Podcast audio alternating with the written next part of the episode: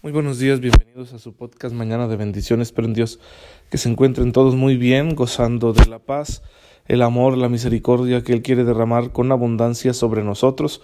En este día, miércoles, ya la semana va a la mitad prácticamente. Bueno, no perder eh, la calma, no perder la presencia amorosa del Señor en la oración para que a partir de esta experiencia de fe que podemos hacer todos los días, pues podamos nosotros reinterpretar, resignificar todo lo que vamos viviendo, descubriendo su valor sobrenatural y de esa forma seamos capaces de santificar nuestro ser y qué hacer.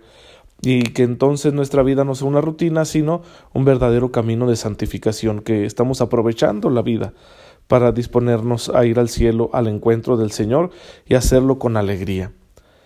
Vamos a continuar hablando en nuestra catequesis hoy día de San Antonio Abad, que San Antonio es un personaje muy especial porque es uno de los primeros monjes que se va al desierto en Egipto para dedicarse a una vida de oración en soledad y de esa forma interceder por el mundo entero y como en la soledad su alma tiene que perfeccionarse y pues lucha, ¿verdad?, contra sus demonios internos y también contra las acechanzas del enemigo, de forma que purificado psicológica y espiritualmente, pues puede agradarle más al Señor, llevando esa vida de oración en soledad, lejos del mundo, para que el mundo no interfiera con la misión que él sabía que tenía, que el Señor le había dado, que era de ofrecerse por los demás.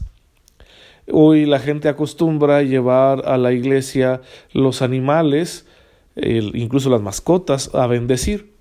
Porque hay una leyenda muy antigua acerca de San Antonio, que vivía en el desierto y había muchas fieras, muchas bestias, y él aparte tenía que luchar con los demonios, y entonces hizo un pacto con las bestias para que no le molestaran, ya que tenía suficiente con la batalla que libraba con los demonios y las bestias le dejaron en paz. Y bueno, pues por esa eh, alianza ¿no? que hizo San Antonio con los animales, pues se procuraba este día llevar a los animales a bendecir a esos que la escritura define como los que sirven al hombre. ¿Sí? Las, son criaturas muy especiales, nos sirven para alimentarnos, para vestirnos, para muchas cosas y también de compañía y nos hacen descubrir la belleza de la creación de Dios que siempre es admirable. Así que feliz día de San Antonio Abad. Bueno, pues pidámosle a este santo su intercesión para que podamos enfrentarnos a nosotros mismos, podamos luchar contra los espíritus del mal, no nos dejemos vencer por ellos y llevemos una vida de oración, que es lo que Dios quiere, y esa vida de oración rendirá muchos frutos donde quiera que nosotros estemos. Pero en nuestra catequesis estamos hablando de la resurrección, y vamos a considerar ahora eh, el otro hecho que está ligado a la resurrección, que es la ascensión del Señor, la exaltación gloriosa de Cristo a los cielos, que según Hechos 1 del 9 al 10 acaeció cuarenta días después de la resurrección, y que esa ascensión, esa elevación al cielo, implica su entronización gloriosa en el reino de Dios, para compartir con su naturaleza humana la gloria y el poder del Padre y para ser Señor y Rey de toda la creación.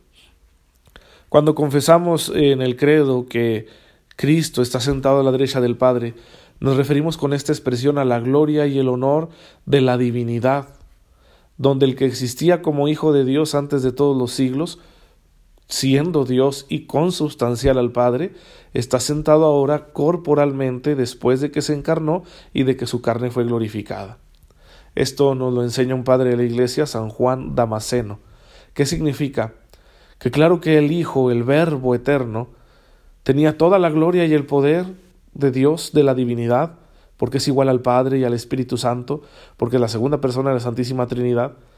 Pero ahora, después de la encarnación, el Verbo tiene una naturaleza humana, y es esa naturaleza humana corporal, la humanidad de Jesucristo nuestro Señor, glorificada después de la experiencia de la resurrección y ascensión, la que está a un ladito del trono. Y es muy interesante porque criaturas tan poderosas, espirituales como los ángeles tienen que adorarle. Es decir, Dios ha asociado a su propia naturaleza no otra naturaleza superior a la humana, sino la misma naturaleza humana transformada después del acontecimiento de la resurrección. Y con este acontecimiento, con este fenómeno espiritual, teológico, termina la misión de Cristo. Termina su envío entre nosotros en carne humana para obrar la salvación. Era necesario que tras su resurrección Cristo continuase su presencia entre nosotros, para manifestar su vida y completar la formación de los discípulos. Pero después de esos días en que aún les acompaña, estando resucitado, bueno, llega el momento en que tiene que subir al cielo. Va al cielo con el Padre, a la diestra del Padre, pero se queda entre nosotros de muchos modos, principalmente en la Sagrada Eucaristía. Sí, Jesús ha confiado su propia vida, su gracia, su poder y su misión a la Iglesia a través de los apóstoles. Entonces la Iglesia administrará la riqueza inmensa de Cristo para que todos los individuos de todas las naciones puedan beber de esa riqueza, puedan encontrar en esa riqueza el sentido de sus vidas, la salvación, el perdón de sus pecados, etc. Este acontecimiento de la ascensión del Señor es un signo de la nueva situación de Jesús. Sube al trono del Padre para compartirlo no sólo como Hijo eterno, sino también en cuanto verdadero hombre, vencedor del pecado y de la muerte. La gloria que había recibido físicamente con la resurrección se completa ahora con su pública entronización en los cielos como soberano de la creación junto al Padre. Y así va a recibir el homenaje y la alabanza de los habitantes del cielo es decir, los ángeles y los santos.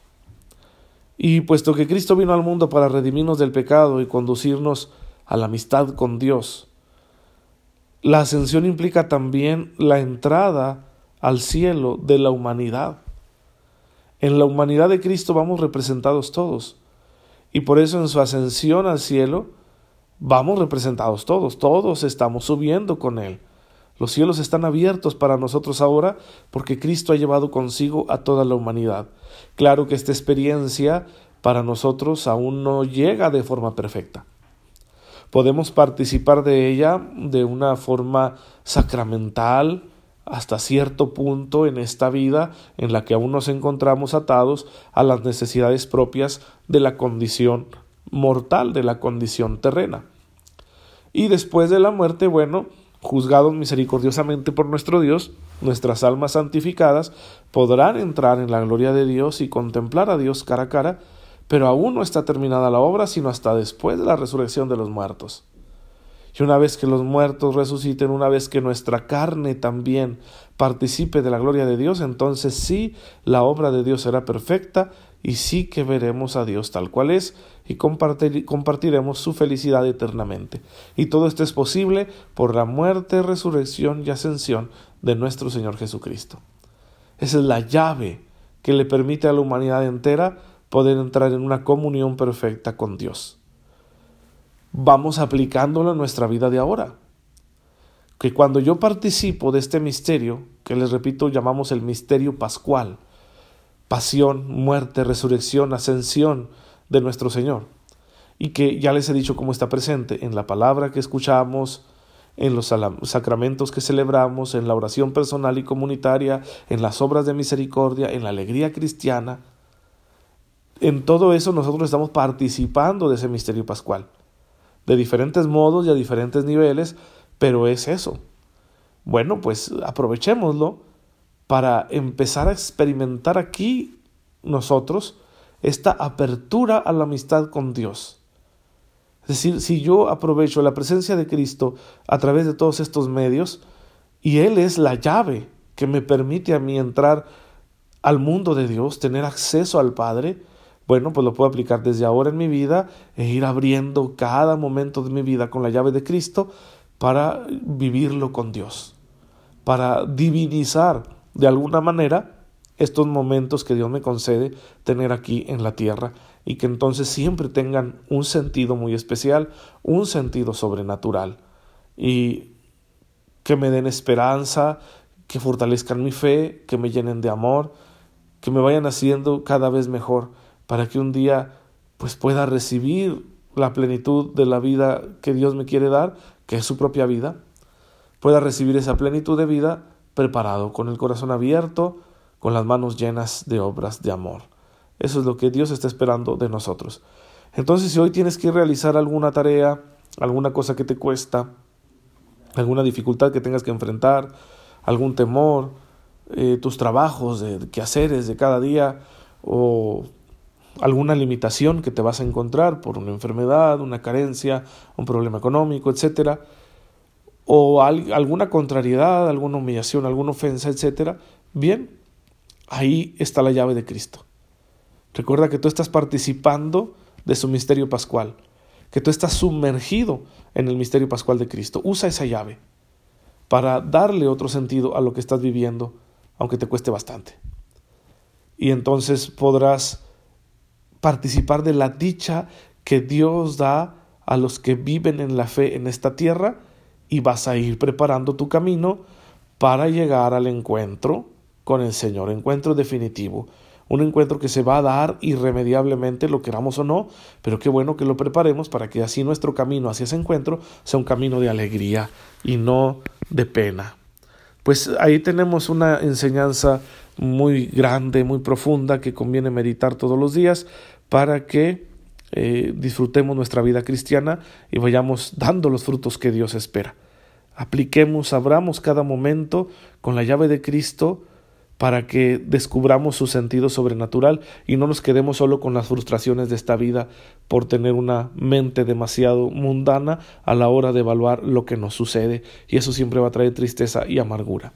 Es lo que yo les recomiendo para que santifiquen su vida. Entonces espero que esta reflexión les ayude de forma que puedan vivir de una forma distinta lo que Dios les vaya a conceder el día de hoy. Y pues con mucha pena tengo que reconocer que se me hizo tarde, así que vamos a ser muy breves.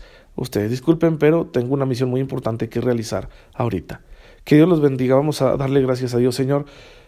Bendito seas por toda esta maravillosa verdad por el poder que has manifestado en la resurrección y ascensión de tu Hijo nuestro Señor. Concédenos, por su mediación infinita y universal, alcanzar un día la plenitud de vida que tú nos has prometido y en la que nosotros hemos puesto nuestra confianza. Tú que vives y reinas por los siglos de los siglos. Amén. El Señor esté con ustedes. La bendición de Dios Todopoderoso, Padre, Hijo y Espíritu Santo, descienda sobre ustedes y los acompañe siempre. Muchas gracias por dejarme llegar a sus oídos y a sus corazones. Nos vemos mañana, si Dios lo permite.